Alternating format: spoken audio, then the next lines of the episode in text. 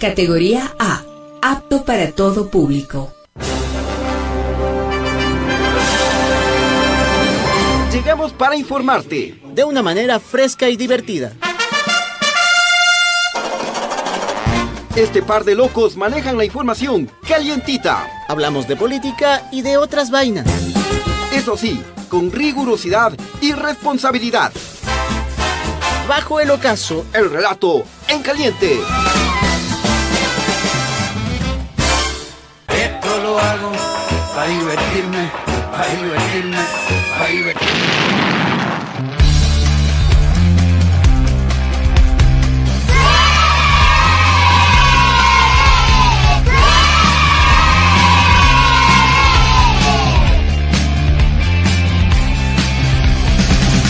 Te habla serio, abuelo. Yo aquí saludando y ha estado el micrófono cerrado y gastando la garganta. Eso se llama boicot. Bueno, ahora sí, ahora sí ya. Hola, queridos amigos de Radio Pichincha, ¿cómo están? Bienvenidos a Bajo el Ocaso. Hoy es el martes 23 de mayo. Hola, mi querido Chano, ¿cómo estás? ¿Qué dices, Chime? ¿Qué dicen todos ustedes? Bienvenidos aquí a Bajo el Ocaso. Una experiencia alrededor del humor, alrededor de la política y sobre todo tratando de construir comunidad, que de eso se trata, de eso se trata la radio definitivamente, ¿no? Construir comunidad. ¿Cómo estás tú, Chimi? ¿Qué es de tu vida? Te veo apurado ahí con Eh, el WhatsApp. Aquí ve. Viendo si hay texto. Viendo si hay texto. sí. Póngale el texto al Chimi que parece que por ahí le ha faltado como a este expresidente que le gustaba el sushi, pero ese bien fino de salmón. O, claro, al, al del arroz con huevito, dices tú. arroz con huevito. Ese ser humilde que en Ginebra. un arroz con huevo muchas y no huellas le pasa absolutamente nada. Sí, sí. A Siempre, ver, siempre lo recordamos. Es algo que está muy unido a, a nuestra memoria.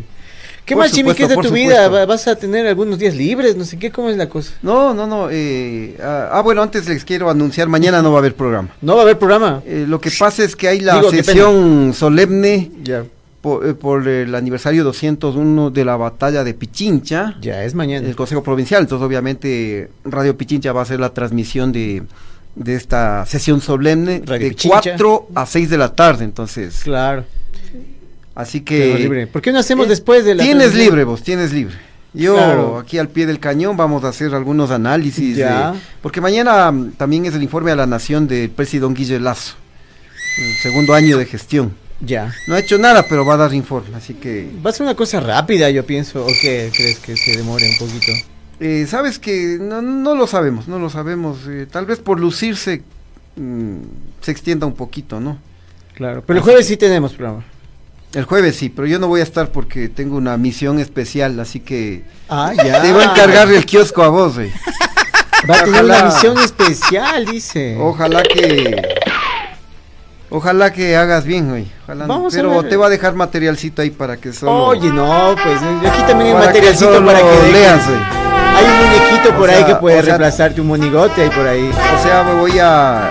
Voy a. Como un profesor de primaria, cuando explicaba, sabía decir, les voy a dejar masticadito solo a que traguen, así que. Voy a dejar materialcito ahí para que. Y no le digo a la Bibi que me acompañe mejor. Puede ser, puede ser. Esa es buena idea. eh, Vamos a, pues, ¿qui- ¿Quieren que esté solito o quieren que esté con la Bibi? Les vamos a preguntar hoy. ¿Qué te parece? Ya, a ver, preguntemos. De una vez, de Preguntemos, una vez, una vez pronúnciesen, pronúnciesen. Ya lo saben, mañana no hay bajo el ocaso y el, el día jueves bajo el ocaso en solitario con el ch- Chano. O con la Bibi. Con el Chano. No te pondrás nervioso nomás, no. Harás bien. Yo, ¿cuándo me pongo nervioso? Y no responden nada más. Bueno, ¿qué tal? Bienvenidos todos. Vamos con saluditos, ¿te parece? A ver, dale, dale, dale. Vamos a saludar aquí, está con nosotros Astolfo O. Oigan, chochólogos, con mi título de agrimensor sería una buena opción para mis compatriotas. ¿Qué es agrimensor?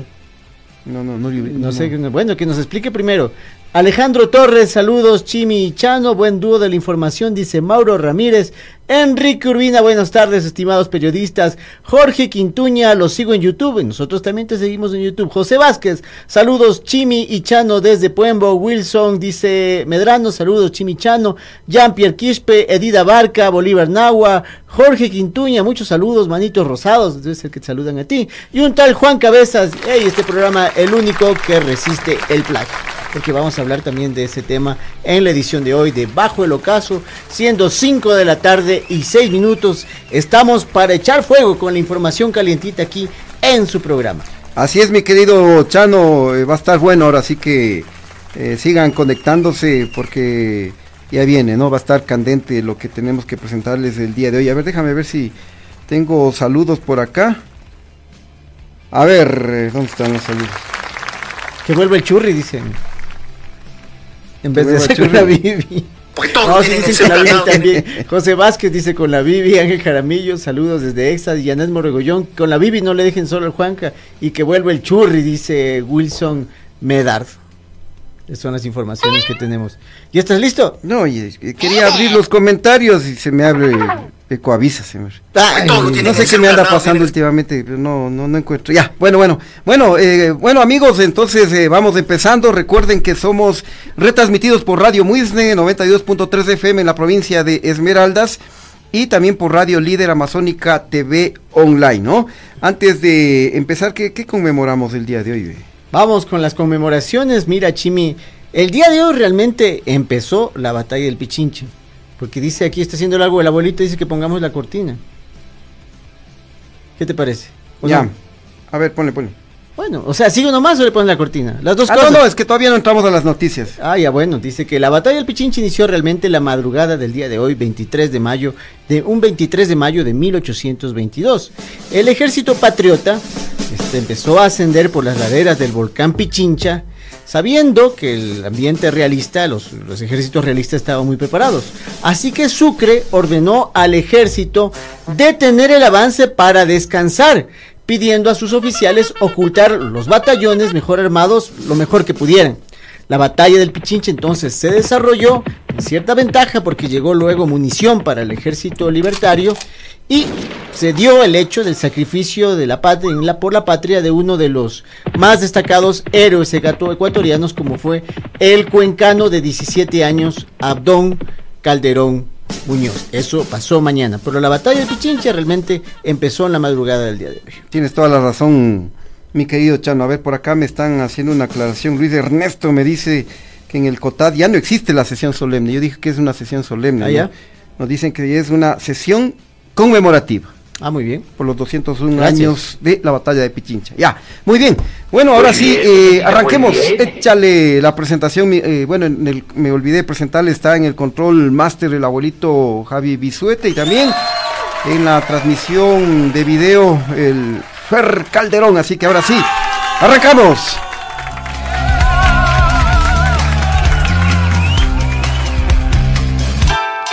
Información en caliente.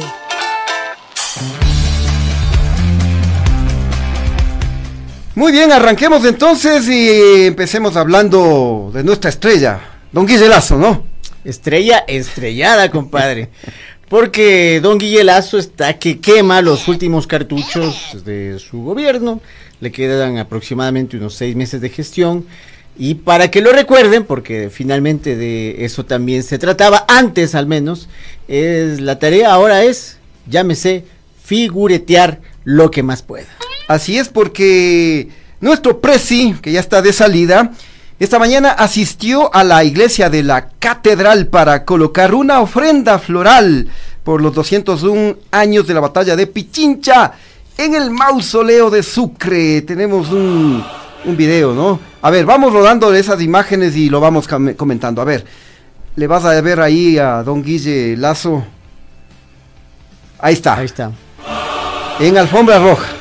Alfombra roja acompañado por los altos mandos. Oye, pero me desespera los- verle porque parece que ya, iba a decir de la Marina. Se, se desploma antes Es- de hora. Es un renguear, realmente ese es el término, sería un caminar eh, rengo, justamente lo que tiene el presidente de la República, que nunca pudo recuperarse del tema de la cadera y, y de otras situaciones.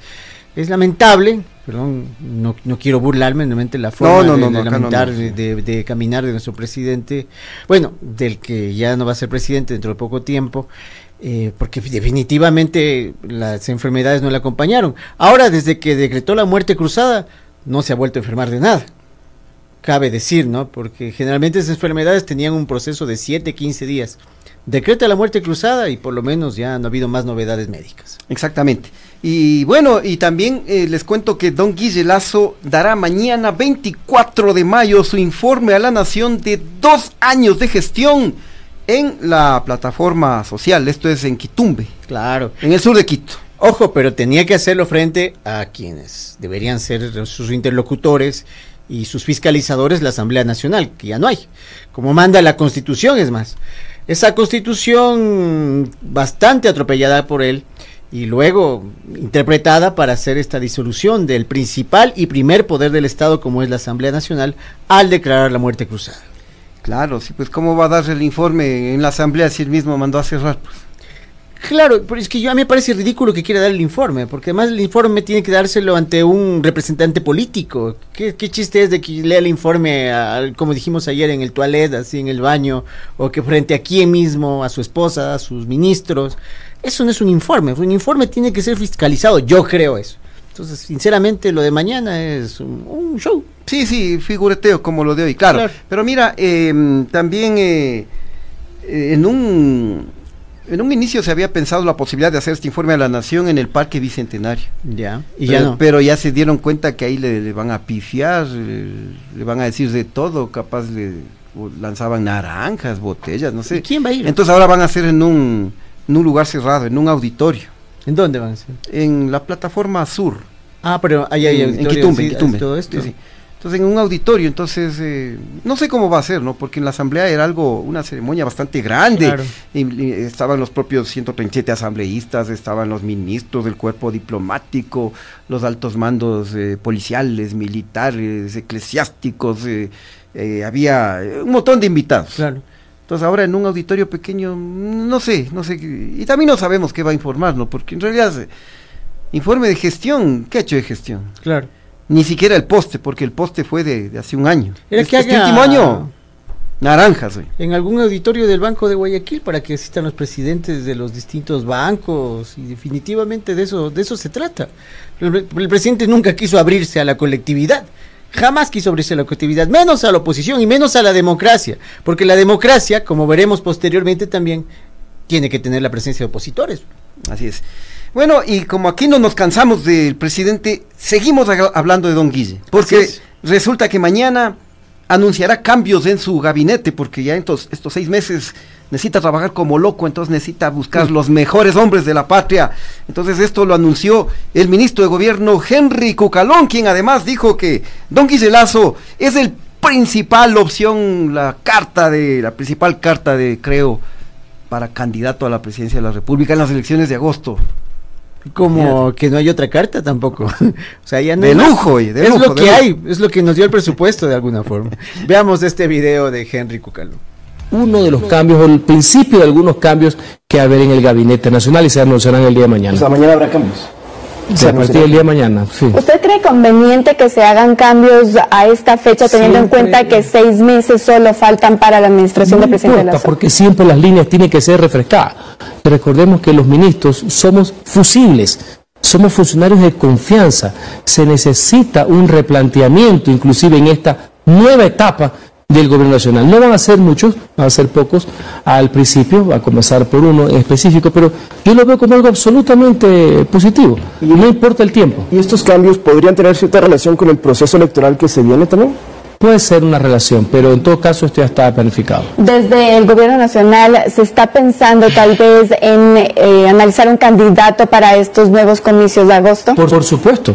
Y la primera opción sería el presidente de la República y él tiene que analizarlo tomarse su tiempo y tomar una decisión. Es decir, aún no está descartado del todo porque lo escuchábamos eh, la semana pasada en el Washington Post decir que estaba descartado, que él se lanzaría para la reelección. Bueno, él nunca dijo eso. El titular y el contenido tienen un choque de trenes pocas veces visto. Si usted revisa la entrevista, él nunca dice eso. El titular dice eso. ¿Qué tal, no? Los Washington Post se han jalado. Se han jalado. Bueno, eh, esperemos que piense, que recapacite y, que le dé permiso a la esposa también para que se postule nuevamente don Guillelazo. Yo quisiera. Yo también quiero. Yo quisiera que, a ver cómo le va. ¿Qué opinan ustedes? A mí me parece interesantísimo ver cómo le va en una contenta electoral. Suponte que queda último.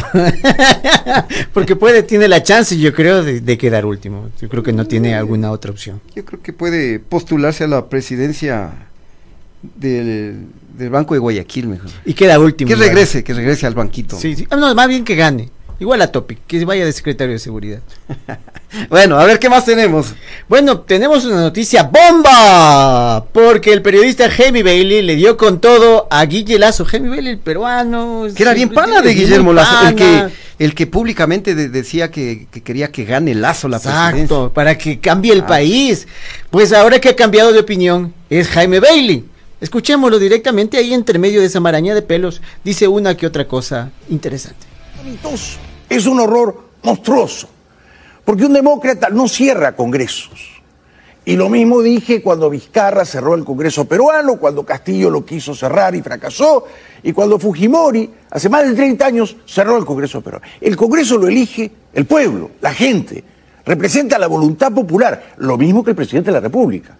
De tal suerte que cuando el presidente manda a su casa arbitrariamente, él dice la constitución me faculta, sí, cómo no, a 137 señores, la mayoría de izquierda, bueno, pero esa fue la decisión del pueblo ecuatoriano, interrumpiendo esos mandatos, entonces es evidente que la democracia sufre un trauma institucional, y más en países como los nuestros, donde la democracia es tan incipiente, tan adolescente. Él es el presidente, lleva dos años de cuatro de mandato gobernando, está a la mitad de su mandato. Dice, Ecuador está en una grave crisis, sí, ¿y de quién será la culpa de la grave crisis? ¿No será culpa de usted? En parte o totalmente. O sea, en estos dos años, ¿usted ha resuelto la grave crisis o la ha agravado? Él culpa de todo a la mayoría de izquierda en el Congreso, pero él está ejerciendo la presidencia. Qué gordo que anda, ¿no? Jaime que ya, ya no entra en pantalla, ¿ves? Dios me libre. Hay que hacer, hay que bajar de peso. Oye, eh, pero lo que dice es cierto, o sea. Sí, totalmente de acuerdo, Ah, totalmente, de acuerdo. o porque- sea. Claro, porque eh, mm, es como que tú eres gerente de una empresa, le administras dos años y les llevas a la quiebra y sales a quejarte que está en crisis. ¿De quién es la culpa? Sea, ¿quién, quién hizo, o sea, ¿qué, qué hiciste como gerente para, para que no haya crisis? Una no? cuenta sobre lo hecho, sobre lo actuado. Y además, un demócrata no disuelve la asamblea. O sea, Son demócratas, ¿no? O sea, y sin embargo, el rato de que tienen que salvar su pescuezo político, no tienen miedo en meterle mano a la democracia, que ha sido el término más manoseado desde 1977 aquí en el Ecuador. Ahí sí, no tienen ningún reparo. Pero este programa está como sorpresivo, te cuento. El programa tiene una sorpresa tras otra. Y ahora tenemos una sorpresa musical.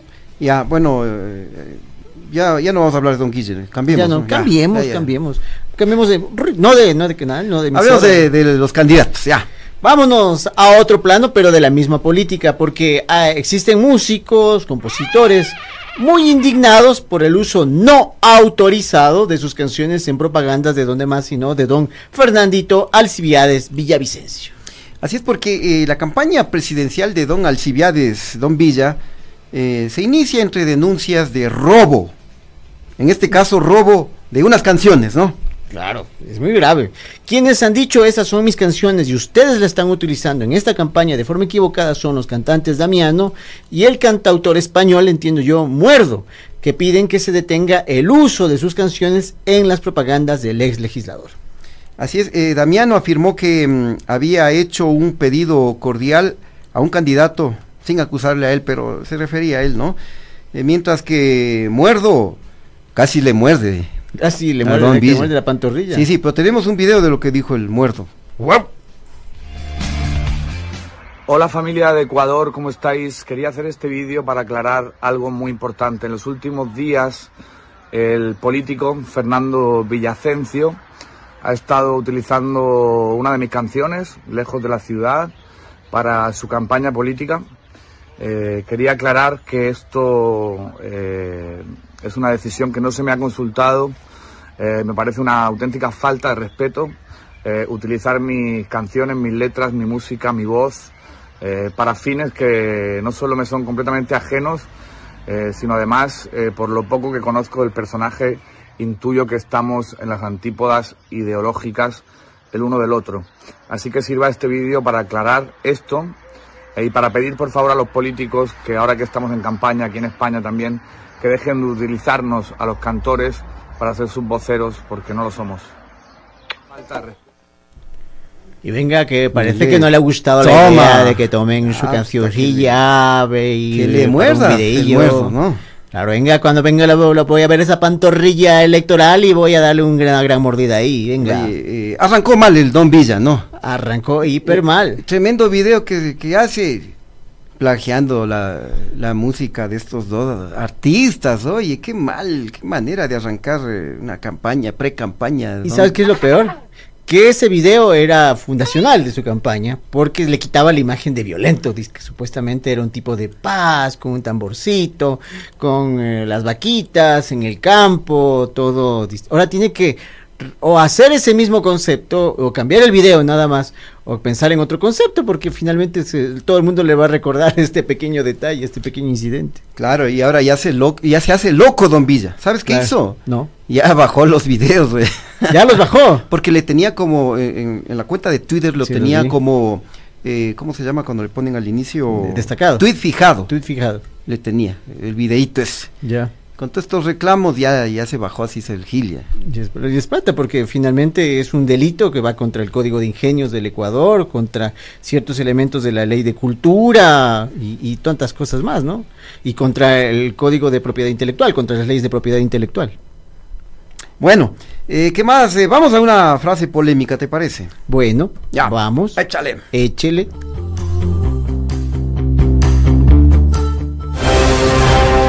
La frase polémica del día.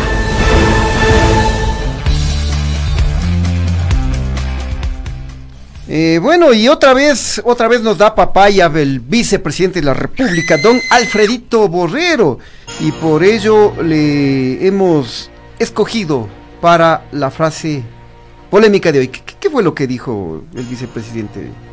Pero, ¿Y por qué me preguntas? ¿Por qué mejor no la escuchamos? No, no, es que es una imagen. Ah, ya es una imagen. Entonces cómo A ver, escucharlo. A ver, tenemos la imagen, pero es algo textual que dijo. A ver, yo lo leo. Voy A leerlo como él. Borrero dice que en seis meses habrá abastecimiento de medicinas. Oye, qué buena, qué buena. Pero si en seis meses ya no está en el poder. Ya no. acuérdate que. Acuérdate que la muerte cruzada se decretó el- hace nueve días. Sí, hace nueve días. Entonces le quedan menos de seis meses ya de gobierno. Y ahí Y ahí dice que va a haber. ya llegan medicina. las medicinas. O sea, él dice que el próximo gobierno que venga tendrá que arreglar y poner las medicinas en los hospitales. ¿Qué le pasa? Verás, porque no es, nosotros hemos hecho dos de Borrero, que es la de ayer que dijo que es presidente y esta, pero súmele otra más, el día mismo de la muerte cruzada cuando llega al otro día a las 7 de la mañana corriendo así como que estuviera desesperado a darse el abrazo con Guillermo Lazo, porque no apareció en la emisión de la cadena nacional sobre el, el decreto 741. O sea, o sea, van tres seguidas. Señor Borrero, ¿qué ocurre? O sea, está incómodo, o, o usted es así, usted es una persona que no tiene mucha planificación en sus actos, o de qué se trata, pero a- aquí hay una serie de acciones, una, una sucesión, usted es cliente frecuente de este espacio y de otros, algo le pasa, cuéntenos, es- ya, llámenos, podemos de pronto conver- conversar un poco, ¿no? Podemos recomendarle tal vez cúrcuma. La cúrcuma y moringa. Hoy estoy Eh, tomando moringa y me eh, estoy sintiendo muy bien. cuchucho. Sí, cuchucho. ¿Qué es el cuchucho, disculpe? ¿Qué estás recomendando ahí? ¿Jugo de animal vos? ¿Qué? Podemos recomendarle borojobol o una copita de siete pingas también puede ser. Eso creo que le viene bien. Sí, sí, sí. Ya.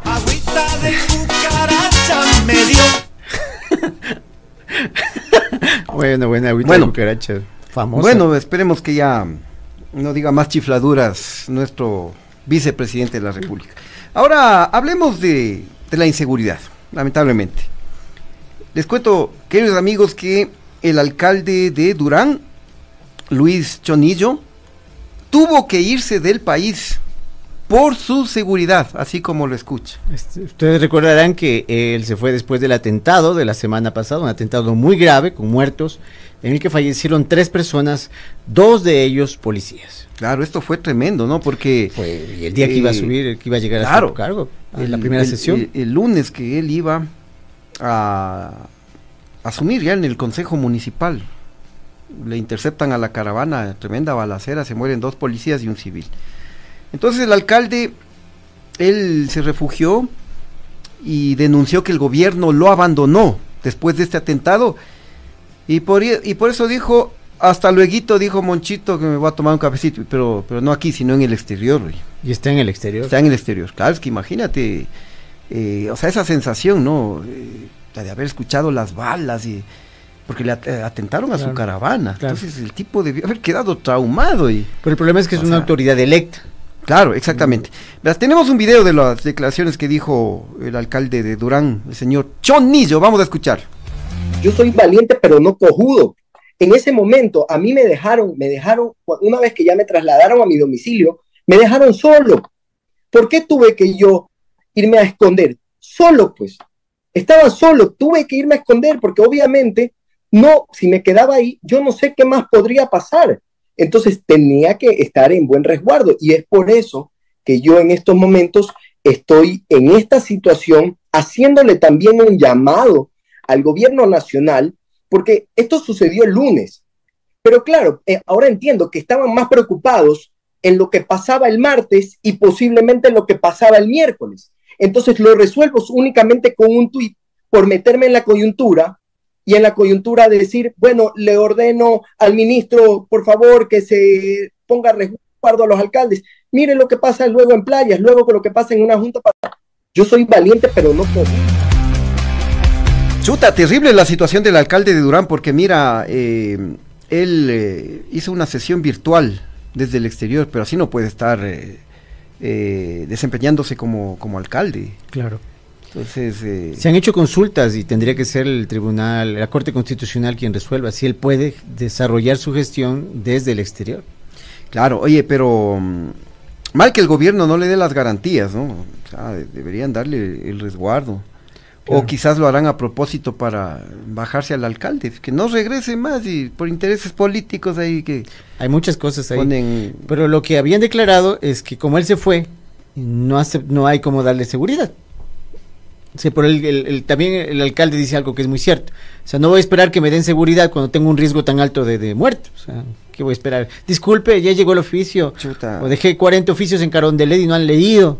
Sea, cosas así pueden pasar. Entonces, él, Jodida la situación de, de este alcalde, lamentable, lamentable. Y bueno, eh, hablando también de seguridad, les cuento que un policía fue asesinado esta madrugada en el norte de Guayaquil tras ser atacado a tiros por hombres armados cuando fue cuando él estaba retornando ¿no? a su hogar eh, en su vehículo. Sí. Qué lamentable. La situación es que los pistoleros se desplazaban en una motocicleta y dispararon a la víctima identificada como el cabo segundo Andrés Sánchez. Cabo segundo Andrés Sánchez. Bueno, nos solidarizamos con la Policía Nacional, específicamente con la tropa. Claro. Porque a, las- a la pobre tropa les botan ahí en- eh, sin equipamiento, sin chalecos, sin ¿Qué con armas. chalecos? Tienen que empujar los eh, patrulleros. A ver, de acuerdo a, lo- a los documentos preco- precontractuales para la compra de 52 mil chalecos, una compra polémica, que ha habido denuncias de direccionamientos, que se ha venido postergando ya un montón de meses, eh, debía adjudicarse ayer. Pero tengo entendido que no se lo ha hecho. Ya vamos a averiguar qué Este es lo la que pasa. segunda apla- aplazamiento de lo que me... sí. Tercer aplazamiento. Tercer aplazamiento, qué bárbaro. Bueno, y para cerrar este bloque de noticias, eh, queremos ponerles en alerta a los conductores que circulan por la avenida Oriental, cerca del Trébol, ¿no? Exactamente. Porque hay delincuentes que están aprovechando el tráfico para romper los vidrios de los vehículos para robar. A ver, vamos a presentar unas imágenes de lo que sucedió. Ya. Ojo con esto. Ahí, eh, esto es cerca del Trébol, ¿no? Ahí hay un semáforo, entonces los vehículos tienen que, que parar. Ya. Entonces aparecen estos delincuentes que salen desde la quebrada, desde Sí. la oscuridad, desde Estamos el río. Machangar. Y eh, el uno se pone al un lado y el otro en el lado posterior y simultáneamente rompen los vidrios. No sabemos si es hombre o mujer que conduce. Qué bárbaro.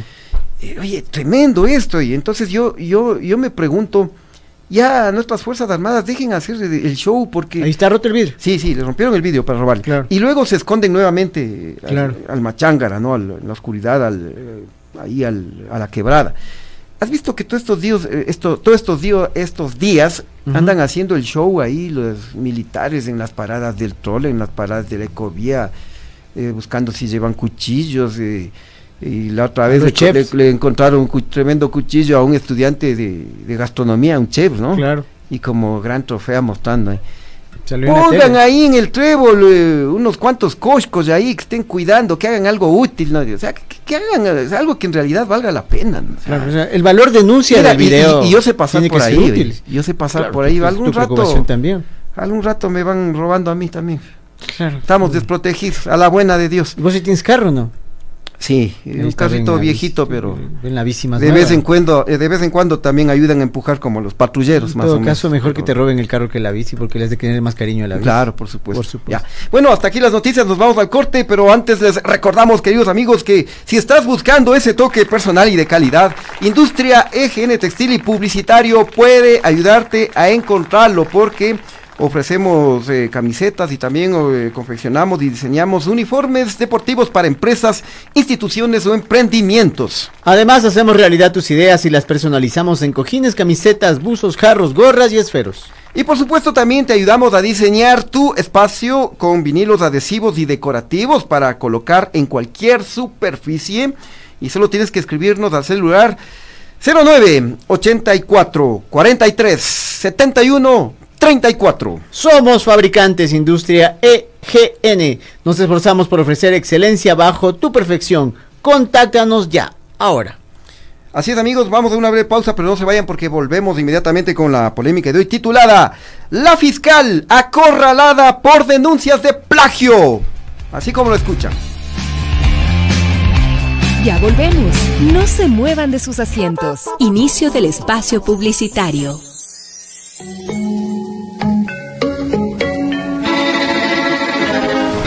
Cada mañana hacemos periodismo con responsabilidad.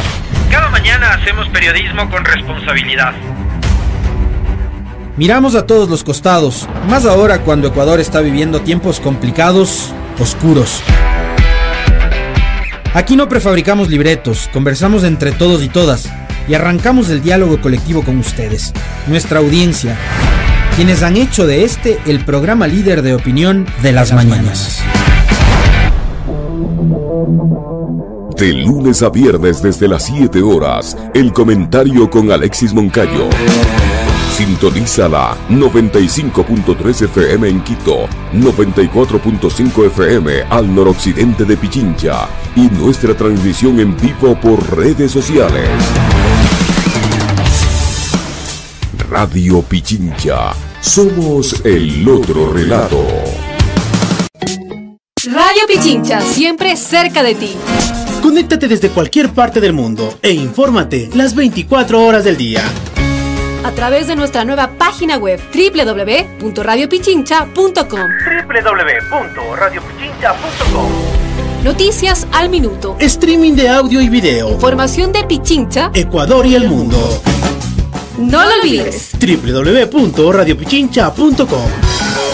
Somos el otro relato.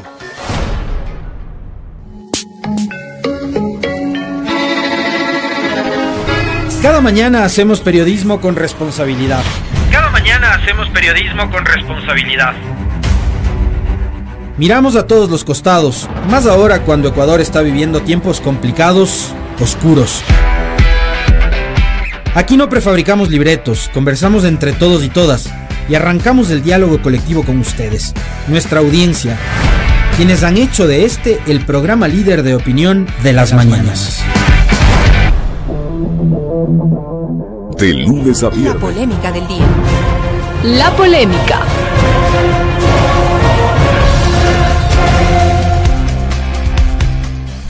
Muy bien, ya estamos de regreso, queridos amigos, y vamos inmediatamente a echarle leña al fuego porque la polémica de hoy, como ya lo anticipamos, se titula La Dianita, acorralada por denuncias de plagio. Échale, maestro. Vamos ahí, maestro. Música que empieza en estos momentos la polémica. Diana Salazar se encuentra contra la pared mm, por unas denuncias de plagio de su tesis de abogada y de un librito que presentó la susodicha fiscal para obtener puntaje en el concurso de selección del cargo que ahora ostenta. Bueno, y mm, hoy nos vamos a centrar únicamente en la tesis, porque caso contrario necesitaríamos por lo menos dos programas. ¿no? Tendríamos que clonarnos y no nos gusta Claro. clonarnos ni duplicarnos. Exactamente. Verán, mis queridos chochólogos, la cosa es esta. La Dianita Salazar elaboró su tesis para graduarse de abogada de la República en 2005 en la Facultad de Jurisprudencia de la Universidad Central del Ecuador, la poderosa Universidad Central La del gloriosa Ecuador. Universidad Central en Claro. donde nos graduamos. Tú te graduaste. Claro, por también, supuesto. claro, claro. Ya, aquí tenemos la portada de la famosa tesis de la Dianita Salazar. Mira, empastadito. Típico color, ¿no? Eh, lo que siempre- sí, Eh, yo sí. también empasté en, color azul. Siempre Claro, azul, sí. ¿no? Ya, a ver, ahí dice, esta es la portada de la tesis, ¿no? Muy bien Dice, la portada. Universidad Central del Ecuador, Facultad de Jurisprudencia, Ciencias Políticas y Sociales, Escuela de Derecho, tesis previa a la obtención del título de doctora en jurisprudencia y abogada de los tribunales y juzgados de la República. Tema, el tráfico ilegal de migrantes, coyoterismo en la legislación ecuatoriana. Autor, licenciada Diana Salazar Méndez. Linda esa tesis, ¿no? Linda esa También tesis. recuerda cuando yo también me gradué. vi. ¿Tienes todavía la tesis? Por supuesto. Yo, ¿Dónde está la? Pero yo creo que yo tengo, sí, tengo ese documento por ahí. Bueno, en todo caso, este es un documento oficial, estamos viendo la portada, la temática sobre el tráfico de migrantes, el coyoterismo en la legislación ecuatoriana y la autora, efectivamente, Diana Salazar Méndez. Ya. Eh, bueno, ahora les vamos a presentar eh, una de las páginas iniciales en donde la Dianita Salazar asegura lo siguiente, ¿no? A ver, esto está luego des- después de la dedicatoria, siempre en la tesis ponía ¿no? la Sí. dedicatoria y todo eso. Ella le agrega una página en donde dice textualmente lo siguiente, cortito. La responsabilidad por los hechos, ideas y doctrinas expuestas en el presente trabajo de investigación corresponden exclusivamente a su autor. Ahí está, ¿no? Y, Y y fi- firmado. firma, ¿no? Firma la, la Dianita Salazar. Ahí está clarito. La Dianita asegura que todo lo expuesto en su tesis le corresponde exclusivamente a ella. Es una hoja que tienen que obligatoriamente tener las tesis donde, en este caso, el tesista expone que todo lo hecho es de su autoría intelectual para que justamente los problemas de los que estamos hablando ahora no recaigan sobre la institución, sino sobre la autora. Pero resulta que no ha sido así, pues, ¿cómo es la cosa? Porque al menos el 40% de su tesis ha sido plagiado a otros autores. Esto según eh, lo denunció el colectivo Acción Jurídica Popular. Es una denuncia muy grave, así que hagamos brevemente un comparativo de los contenidos de la tesis de la Dianita y de los autores de donde supuestamente los habría copiado. Vamos con el por el principio, ¿qué te parece? Vamos por la introducción. Vamos a ver esta imagen de la introducción. Introducción empezó copiando. Así es, en la- a ver, quienes siguen la señal de video, en el lado izquierdo está eh, lo que dijo Dianita y en el lado derecho del autor eh, que supuestamente María. Elena Moreira. Exactamente. eh, la doctora. María Elena La Moreira. doctora Ya. María Elena Entonces, en la introducción, ella dice, ella dice, en los últimos años eh, la salida de ecuatorianos se ha incrementado, en particular hacia los Estados Unidos y con mayor intensidad hacia Europa, principalmente España, Gran Bretaña e Italia. Yo Eso- te leo ahora lo que dice la doctora María Elena Moreira.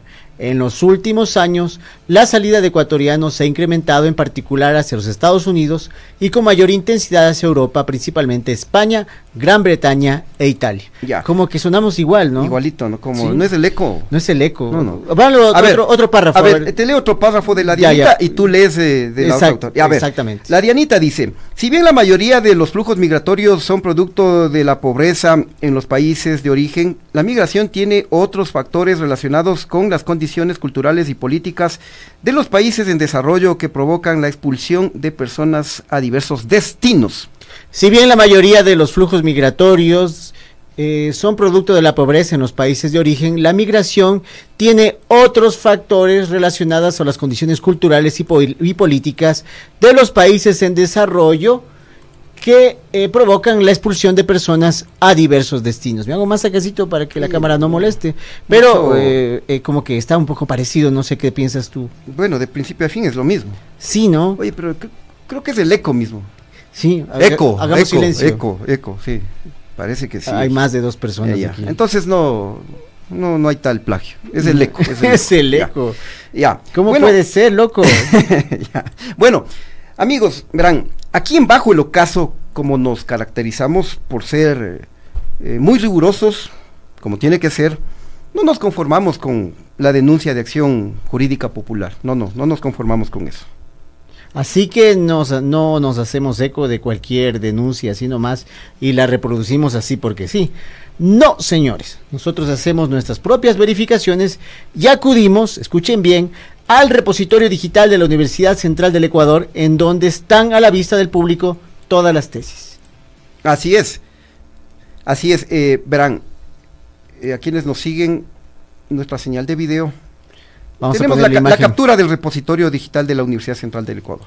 Ustedes ingresan ahí en Google Claro. y pueden, pueden buscar cualquier, eh, con nombres y apellidos, te aparece cualquier tesis, ¿no? No verán la del Chano, no, no buscarán la del Chano, capaz que este también plagió, entonces ahí después con qué cara vas a asomar mañana. Es más, ni siquiera me acuerdo del título, pero no está O- plagiada. O capaz que vos compraste, compraste el título y no hay ni tesis siquiera. No, sí hice tesis, pero no me acuerdo. Hice creo un programa de, de la UNP.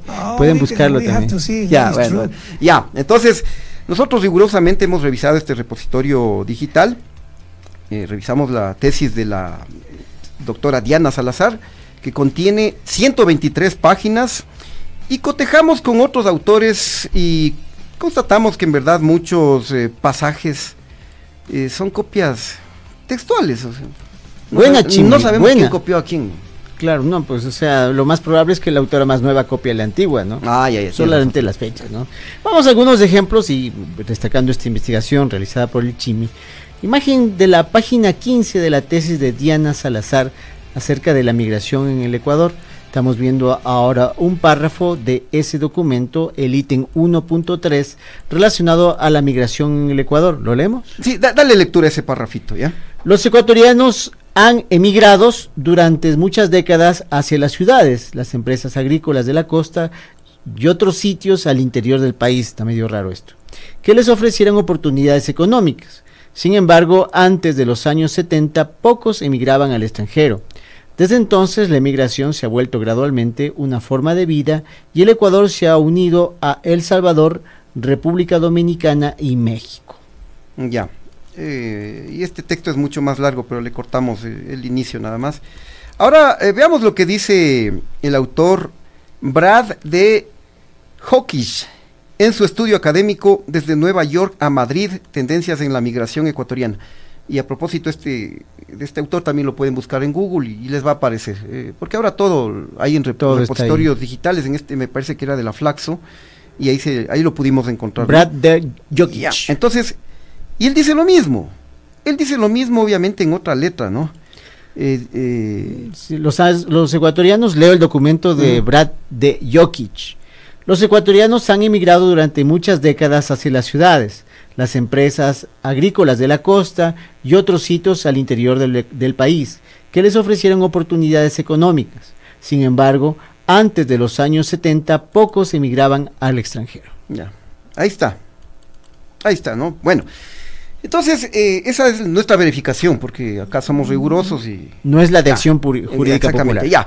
Bueno, pero eh, sobre estos hechos, Acción Jurídica Popular presentó tres denuncias en contra de la Dianita. La primera, en el pleno, la- a ver, la primera en el plano legal, ¿no? Eh, ante el Consejo de la Judicatura, para que le suspendan el- en el cargo y luego la, la destituyan, eso lo pide este colectivo. Dicen que por haber presentado información falsa para el concurso de selección. Pero miremos y escuchemos los argumentos que dice la doctora Angélica Porras del colectivo eh, Acción Jurídica Popular. En el Consejo de la Judicatura hemos presentado una queja con el fin de que se aplique el artículo 109, numeral 9 del Código Orgánico de la Función Judicial, con el fin de que se le suspenda y posteriormente se le destituya, porque según este artículo ella ha cometido una infracción gravísima al entregar información falsa y documentos falsos en su concurso de méritos y oposición. Le hemos entregado también al Consejo de la Judicatura un cuadro comparativo en donde se muestra cuáles son los plagios que ella ha realizado en su tesis y a qué autor le corresponde dichas ideas. Solicitamos entonces que se haga un sumario administrativo con el fin de que se le destituya. Aquí comentábamos, ¿no? O sea, la plagiar la introducción ya es de una osadía. Yo no sé qué término utilizar, pero de una osadía y de una desvergüenza eh, monumental, porque lógicamente las primeras páginas de cualquier texto son las que tú mejor lees y mejor revisas, ¿no? Ya, exactamente, ya. Eh, bueno, eso se planteaba esta mm, denuncia ante el Consejo de la Judicatura. Pero por otro lado, eh, la segunda acción es ante el Consejo de Participación Ciudadana y Control Social para que se realice una audiencia pública entre la Dianita y los autores plagiados. Eso estaría buenísimo, ¿no? Ya. careo. Eh, lo comentamos luego. Miremos primero el y escuchemos el video de David Paz. David Paz. A ver.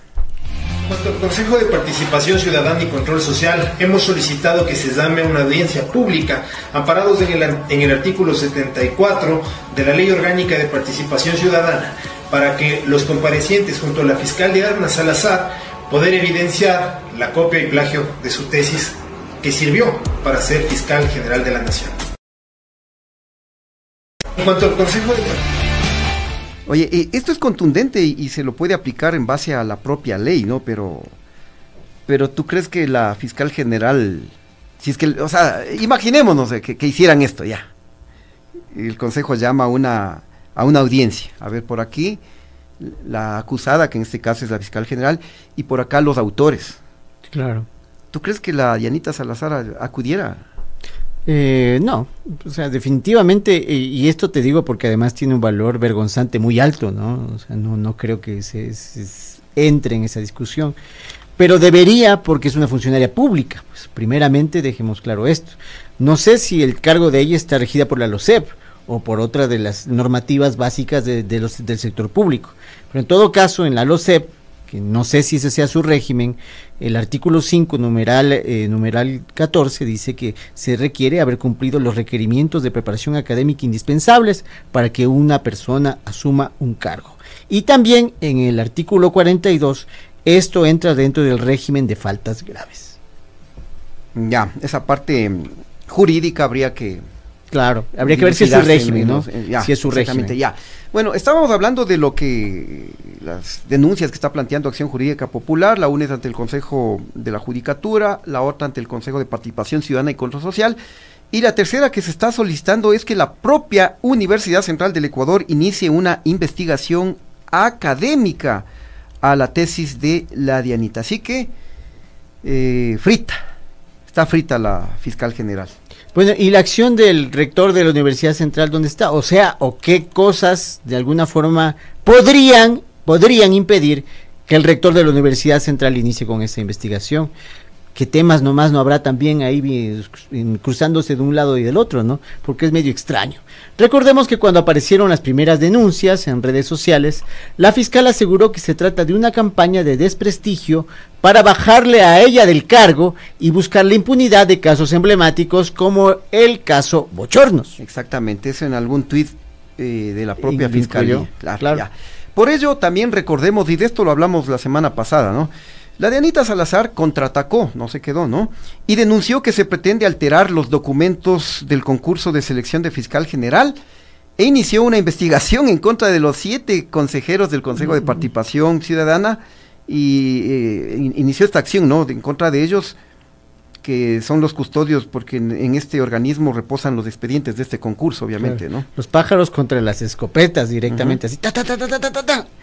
También pidió al Consejo copias certificadas del proceso de selección y les exigió, eso sí, que sea muy rapidito porque el asunto es urgente. Y por cierto, ya se entregaron esas copias. Ya le, ya le entregaron. Esto lo dijo el consejero Augusto Verduga. Eh, miremos y escuchemos el siguiente video. Estamos cumpliendo el requerimiento de la Fiscalía General del Estado de proporcionar íntegramente copias certificadas del expediente de postulación de la abogada Diana Salazar. Aquí está la postulación de la fiscal, que es del 82. Postulación 82, Ley Diana Salazar. Aquí está toda la documentación que está requiriendo la Fiscalía, ¿no? Esa es respecto, esa fue la documentación que ella presentó al momento de la postulación. Ok. Es un documento de 409 hojas, miren, aquí está. El 82 va desde la foja 1 hasta la 409.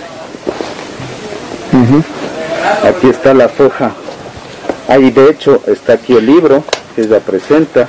En el folder número 82 está el archivo original debidamente custodiado, donde consta justamente el libro que ha presentado la abogada Salazar con toda la documentación que en su momento presentó. ¿no?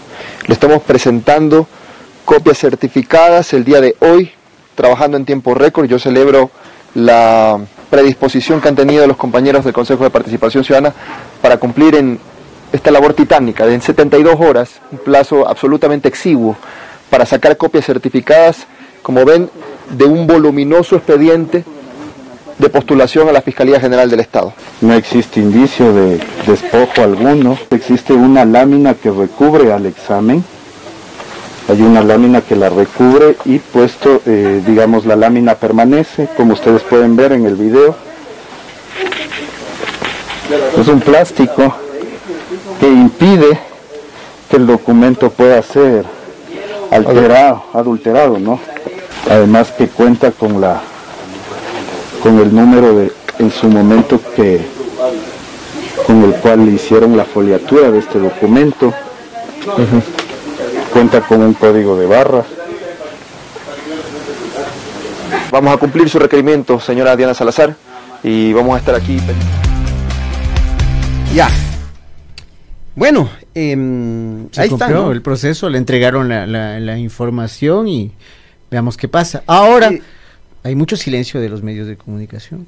Justo me, me robaste el pensamiento, eso es lo que yo, Yo no te- te lo copié, te lo- te lo plagié. Verás, me ha llamado mucho esto la atención, porque yo no he visto sobre esta denuncia eh, una sola palabra en, en los grandes medios de comunicación, por ejemplo, Ecoavisa, Teleamazonas, en los, en los periódicos, ¿no? En El Universo, Expreso, El Comercio.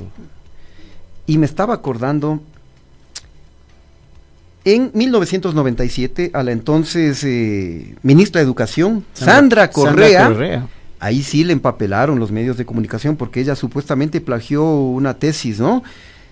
E incluso le siguieron hasta juicio político a Sandra Correa, ministra de Educación de Abdalá Bucarán. Claro. Fue un escándalo tremendo.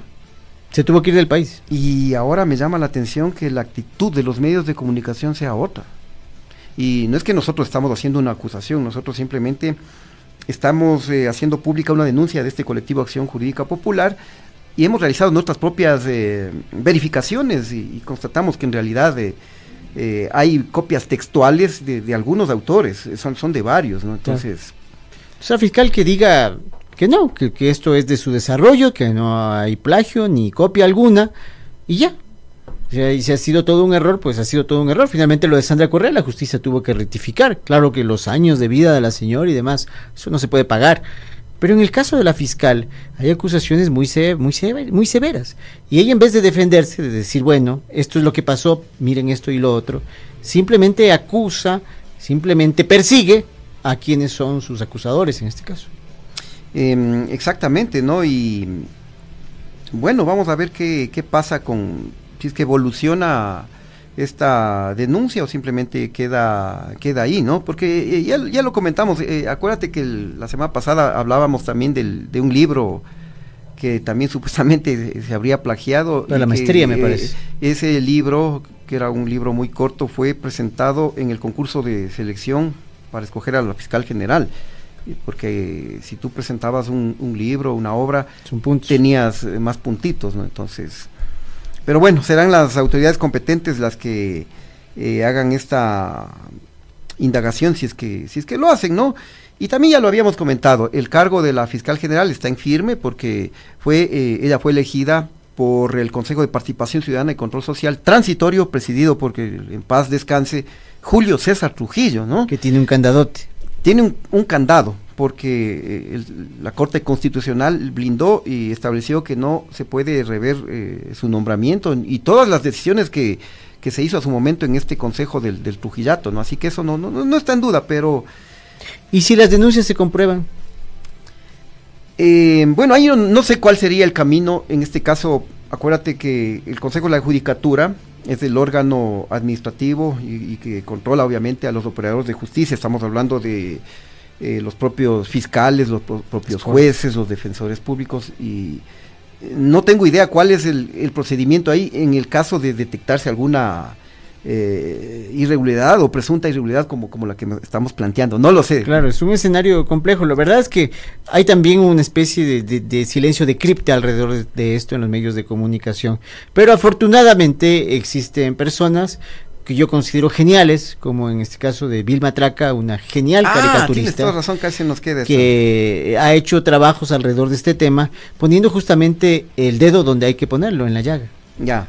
Eh, vamos a exhibir, vamos a presentar la caricatura de Vilma Traca, lo eh, publicó el día de hoy y le ha titulado Lady Paste. Excelente. Ahí vemos a podría ser la fiscal con una fotito de Hello Kitty. y esta caricatura ha sido calificada, certificada por Fundamedios, muy bien. Y lo que ofrece Lady Paste, eh, Lady Paste es copias, impresiones, anillados tesis de Sandra Correa, eso fue muy criticada incluso Vilma Traca por esto, tesis de Jorge Glass, pruebas de 10 sobre 20 para fiscal general y afiliada a El Rincón del Bajo. Oye, genial esa, definitivamente esa caricatura maestra, la Vilma Traca. Lo dijo todo, es un editorial, es un editorial básicamente lo que acaba de ser ahí Vilma Traca, muy Ya. destacable. A ver, por acá me estaban dando un dato que también es relevante, el, el subdecano de Derecho de la Universidad Central es justamente Ramiro García. Ya, Entonces, razón. eh, el pedido que se está haciendo a la Universidad Central para que haya una investigación académica, eh, seguramente quedará en nada, ¿no? Claro. Ya. Y yo sé que hay unos temas legales también de la de la Universidad Central sobre predios, terrenos, en los que la fiscal tiene mucho que ver. Bueno, se nos acaba el tiempo, queridos amigos. Simplemente reiterarles que ustedes, cualquiera de ustedes, pueden entrar a- al repositorio de digital de las tesis de cualquier ciudadano que se haya graduado en la Universidad Central y ahí van a encontrar la tesis y van a ver los otros autores eh, y hacer los comparativos y sacar sus propias conclusiones. Nada más, así que nos vamos. ¿Quieres mandar algún saludo final? A mucha gente y sobre todo a quienes evitan considerar estos temas raciales como parte del debate. Nadie está hablando aquí de un tema de raza. Mejoramos todos el debate, vamos tras la corrupción, vamos un poco afilando eh, la- las miras hacia los objetivos políticos y punto. Eso nos hace mejores ciudadanos. Bueno, nos vamos, queridos amigos. Un gusto haberles acompañado, como siempre.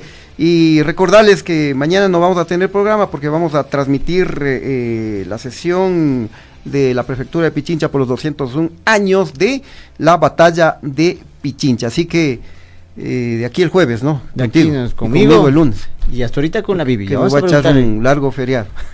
Se va a echar Bueno, un largo. Gracias, amigos. eh, nos veremos muy pronto. Chao, mi querido Chano.